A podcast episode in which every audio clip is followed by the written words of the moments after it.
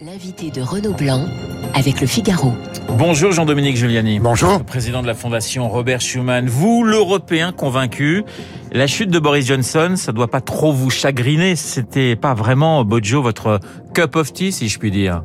Non, parce que il s'était euh, emparé de thèmes, euh, disons-le, populistes en réalité, assez populaires d'ailleurs au Royaume-Uni. Oui. Euh, mais en tout cas passionnel euh, dans la relation entre le Royaume-Uni et euh, l'Union européenne, qui n'a jamais été simple depuis le début, même depuis la Seconde Guerre mondiale en réalité, et il l'avait fait dériver après avoir longtemps hésité vers le Brexit. Il est, il est l'un des chefs conservateurs effectivement à faire campagne hein, pour pour le Brexit.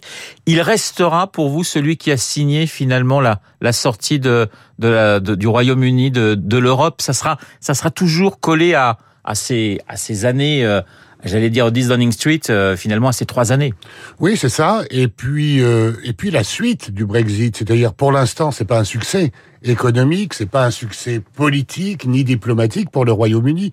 On a vu que ses prédécesseurs, notamment Theresa May, euh, qui était euh, beaucoup plus sérieuse que lui et qui essayait de ménager les intérêts euh, réciproques des deux parties, l'Union européenne et le, le Royaume-Uni, avaient été balayés par une sorte de de vent euh, euh, qui est à peu près identique à sa chevelure, si vous voyez ce que je veux dire, c'est-à-dire euh, immaîtrisable.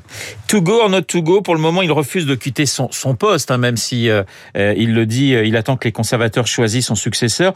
On sent quand même que Boris Johnson n'arrive pas à, à admettre son départ du 10 Downing Street, à quitter, je le cite, le meilleur job du monde.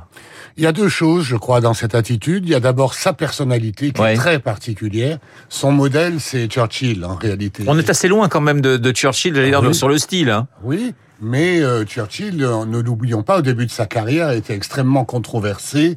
C'est vrai. Il a changé de parti. Euh, euh il était même mis un peu à l'écart, hein, n'est-ce pas, de, de, la classe politique. Et donc, c'est son modèle, mais il est totalement excentrique comme d'ailleurs les Britanniques l'aiment bien. Oui. C'est vrai parce qu'il avait, il, a toujours, chez certains, mais il a eu une vraie popularité chez les Anglais. Oui, et je crois qu'il la, il la garde dans, au moins chez ses partisans, euh, qui euh, trouvent chez lui ce côté détaché, excentrique, qui ne manque pas ni de culture ni de fond d'ailleurs, mais qui est prêt à n'importe quoi pour garder le pouvoir. Et ça, c'est la deuxième chose, c'est que en fait, il a énormément menti. Il a menti aux électeurs, mais il a menti à la télévision, il a menti sur sur euh, ses pots et ses partis qu'on organisait à, à, Downing Street le pendant le voilà pendant le confinement et qui ont beaucoup choqué les Anglais. Quelle image vous allez garder de Boris Johnson ce, ce jour de décembre où il brandit justement l'accord signé avec euh, avec euh, avec l'Europe, cette coupe de cheveux assez improbable, vous en parliez à l'instant,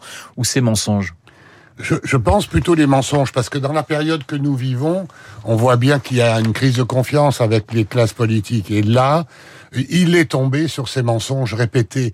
La moitié de son gouvernement qui démissionne. Ouais. 37 Ça, c'est du jamais vu. C'est du jamais vu. Si vous voulez, 37 ministres qui démissionnent dans la même journée. Ça montre quand même un, un rejet d'une méthode de gouvernement euh, qui est mauvaise pour le pays, qui est mauvaise pour euh, l'environnement, y compris l'Union européenne. Tout le monde a intérêt à avoir de bonnes relations avec le Royaume-Uni, y compris le Royaume-Uni, y compris l'Europe. Il était ministre depuis juillet 2019. Il avait été maire de Londres hein, de 2000, je crois en 2008, me semble-t-il, pour euh, deux mandats. C'est vrai qu'il ce, il a été maire pendant les Jeux Olympiques de, de 2012 et il, avait même à l'étranger une espèce de, popularité. C'est-à-dire que vous avez commencé en, en, en disant qu'il avait un petit côté populiste. On est loin de l'image d'un Salvini ou d'autres personnages comme ça européens chez Boris Johnson. Oui, oui, non, c'est un, un, un, homme formé euh, pas à Oxford, euh, dans le collège de Eton, euh, à la littérature classique, à l'histoire, etc. Non, il a une densité réelle et il a cultivé chez les Britanniques, je crois, ce qu'on peut retrouver d'ailleurs chez nous ou ailleurs, ce, ce goût de la nostalgie, hein, son Global Britain. Il faut que le, le, le Royaume-Uni redevienne indépendant, mais pense monde, comme pendant l'Empire britannique où il y avait 400 millions de personnes qui dépendaient de Londres. Eh bien, il a cultivé cela et comment dire, ça marche bien. On voit bien que le sentiment à l'égard de la monarchie, c'est un peu ça aussi chez les Britanniques. Et ça, il l'a très bien cultivé parce qu'il connaît son pays, euh, mais il l'a, euh, il l'a fait avec excès en réalité sans beaucoup de raison. Et c'est là ce qu'il est en train de payer. Situation économique difficile, les premières grèves, une inflation proche de 10%. On voit qu'il y a un mécontentement et on voit qu'il y a surtout pas de perspective euh, économique ou politique claire. Il faut rappeler aussi la crise du, du, du Covid, le Covid qui n'est toujours pas terminé. Euh, il, il, a failli d'ailleurs euh, y passer hein, pendant cette crise de Covid, ce qu'il a euh, obligé, enfin obligé, ce qui l'a fait réfléchir et il a changé totalement de stratégie d'ailleurs. Absolument, il a passé, je crois, trois ou quatre jours en soins intensifs. On a eu peur pour sa vie. Puisqu'au départ, il était pour l'idée de l'immunité, euh, j'allais dire collective, pas besoin, on, on, on l'a, on l'attrape et puis ça va se propager, puis on, on va tous guérir comme ça. C'était son idée. C'était son idée, c'était ouais. l'idée de Trump, c'était euh, l'idée de certains ici sur le continent aussi, c'est-à-dire on ne peut pas briser euh, les libertés publiques comme ça impunément et donc il faut savoir résister. En fait, il a complètement changé, mais euh, on ne, on ne l'a pas crédité d'une politique euh, ouais. efficace contre le Covid. Alors il faut rappeler que c'est un ancien journaliste qui a plutôt réussi puisqu'il a quand même été euh, Premier ministre, anti-européen, viré du Times car il avait inventé une, une citation. Jean-Dominique Giuliani, il a été aussi l'homme des fake news hein, sur l'Europe pendant des, pendant des années. Il a été le correspondant à Bruxelles qui racontait n'importe quoi alors que euh, son père était lui-même un fonctionnaire de la Commission européenne. Donc euh, il, euh, il inventait les choses, il mettait en scène une Union européenne, il était le correspondant du Télégraphe hein, ouais. à Bruxelles, et donc ça s'est pas très bien terminé, parce que déjà il racontait un peu des claques. Hein. Quel avenir vous, vous voyez à Boris Johnson? Parce que ça signifie la fin totale. En France, on sait que les politiques peuvent toujours revenir. Est-ce que en, en, Angleterre, après euh, les scandales qu'il y a eu, après les mensonges, euh, ce, ce, départ, est-ce qu'il vous imaginez qu'il puisse revenir dans quelques années ou c'est terminé? Écoutez, d'après ce que je connais. Euh il y a de meilleurs experts que moi, mais de Royaume-Uni, je crois que non. Je crois que quand les quand son temps est passé dans les démocraties anglo-saxonnes, c'est beaucoup plus difficile que chez nous pour revenir ou rester ou peser sur la politique. Mais il aura marqué euh, incontestablement un tournant des conservateurs qui avait été, je le rappelle, la, la famille politique avait fait rentrer le Royaume-Uni dans l'Union européenne, et lui, c'était l'inverse. Au début des années 70. Voilà, il l'a fait, Edward Heath, etc. Et là, il a fait sortir et je, je, je, pense que de manière durable, il y a toute une idéologie sous-jacente qui pense que le Royaume-Uni s'en sort mieux tout seul qu'au sein de l'Union européenne. Et on voit parmi les successeurs ouais. qu'il y a beaucoup de gens qui pour l'instant, adhère à cette idée. Alors justement, l'après Boris Johnson, euh, ça commence à se bousculer. Il y a déjà une dizaine de, de, conservateurs qui sont prêts à aller faire un petit tour au 10 Downing Street. Quand il y en a autant, généralement, c'est que personne se, se, dégage véritablement. Oui, personne ne l'a mis dehors. Ouais. Et il a complètement étouffé les personnalités.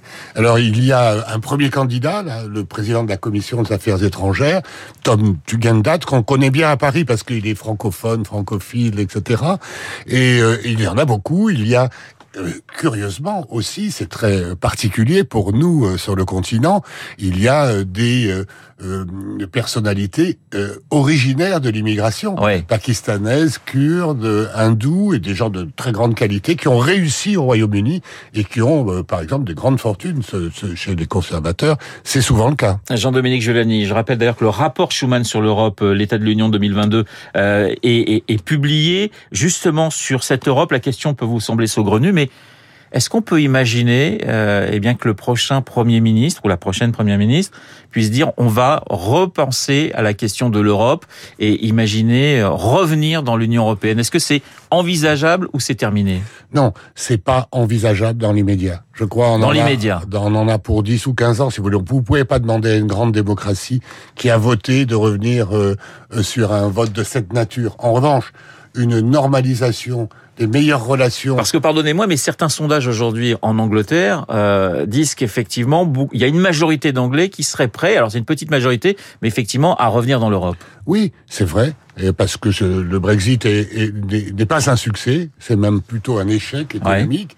Euh, le, grand, le, meilleur exemple, c'est Liz Truss, l'actuelle ministre des Affaires étrangères, qui d'ailleurs euh, est candidate à la succession euh, de Boris Johnson, et qui a passé son temps à, à essayer de négocier des accords commerciaux avec l'Australie, le Japon, etc.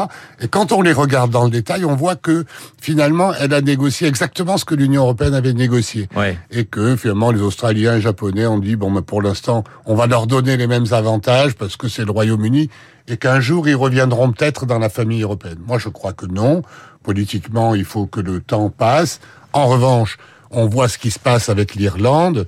Euh, Boris Johnson n'a pas respecté sa parole parce qu'il voulait absolument délivrer euh, le, euh, le Brexit à n'importe quel prix, et puis le lendemain, il violait ces accords qu'il avait signés. Il y a eu cette réaction de Michel Barnier qui a négocié la sortie de, de, de, l'Angleterre de, de, l'Europe, qui est un homme très mesuré, mais qui a quand même dit le départ de Boris Johnson, c'est une bonne chose. Donc euh, on, on, voit que ça a dû être très compliqué quand même de discuter pendant des pendant des, des, des, semaines et des mois avec Boris Johnson quand on était européen. C'est toujours difficile de discuter avec quelqu'un qui ne tient pas sa parole surtout d'un grand pays comme le Royaume-Uni, qui euh, il a essayé la semaine dernière de faire passer euh, une loi qui n'a passé qu'en première lecture pour remettre en cause le protocole signé sur l'Irlande.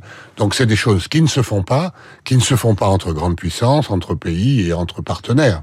Alors autre réaction, Jean-Dominique Giuliani, celle du président Zelensky, qui lui parle de grande tristesse, parce que c'est vrai que euh, le Royaume-Uni a toujours été derrière l'Ukraine, arme beaucoup l'Ukraine, que Boris Johnson a eu des mots très dur hein, envers euh, envers le Kremlin. Réaction des Russes. On espère qu'on aura un vrai professionnel au 10 Downing Street. Donc on voit la, la, la différence. C'est vrai que Boris Johnson a, a, aussi eu un rôle important dans cette dans chez les Européens, puisque quand même on fait on fait encore partie de l'Europe géographiquement parlant concernant la, la, guerre entre la Russie et l'Ukraine. Oui, alors celui qui a le plus accueilli d'oligarques euh, à, à, à Londres, c'est lui. Oui. Et il en a même fait des pères du royaume, n'est-ce pas, ça, contre des contributions euh, au Parti conservateur. C'est les deux phases de Johnson, ça. Et en même temps, euh, euh, toute la technostructure et le gouvernement britannique a subi des attaques répétées des Russes, avec des empoisonnements sur son territoire, Novichok euh, et euh, polonium, etc., des choses absolument inacceptables de la part de la Russie. Et donc je pense que la réaction britannique, c'est de se venger aussi de la Russie, parce qu'elle a vu que c'était devenu un ennemi, ce que sur le continent, euh, nous ne considérons pas de manière aussi claire. Et à mon avis, je crois qu'on a tort. Mais est-ce que le, prochain Premier ministre ou la prochaine Premier ministre changera de, de discours par rapport à la Russie? Justement, je ne crois pas. Je ne crois pas parce que là, le, le Royaume-Uni, comme souvent dans son histoire, a pris une posture extrêmement dure à l'égard de quelqu'un qu'il a identifié comme un ennemi. Et donc, ce qu'il donne surtout à l'Ukraine, c'est beaucoup de soutien politique, beaucoup de renseignements, des armes aussi, pas plus que les autres, hein, malgré euh, euh, malgré ses voyages répétés. Vous savez que même Zelensky, le président Zelensky, lui a dit tu veux encore venir. Euh, voilà, il est venu juste après le président Macron, qui était accompagné du chancelier allemand et de Mario Draghi. Le lendemain, Boris Johnson était là et quelqu'un sur Twitter a pu dire il vient proposer l'adhésion au, au Royaume-Uni. Une dernière question, Jean-Dominique Giuliani. Finalement, son modèle c'était Churchill, mais n'est pas Churchill qui veut.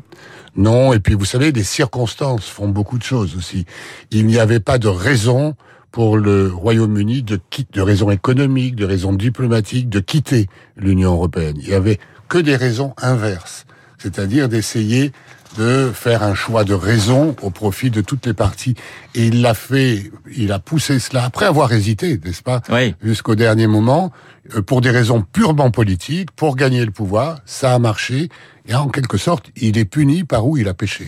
Merci beaucoup, Jean-Dominique Giuliani, d'avoir été ce matin dans le studio de Radio Classique. Le rapport Schuman sur l'Europe 2022, l'état de l'Union, euh, c'est à lire et c'est assez passionnant. Le président de la Fondation, Robert Schuman, l'invité de Radio Classique. 8h31, dans un instant, nous allons retrouver Augustin Lefebvre pour, euh, non pas Augustin Lefebvre d'ailleurs, mais Pierre Collat pour l'essentiel de l'actualité. Vous écoutez Radio Classique. Avec la gestion Carmignac, donnez un temps d'avance à votre épargne.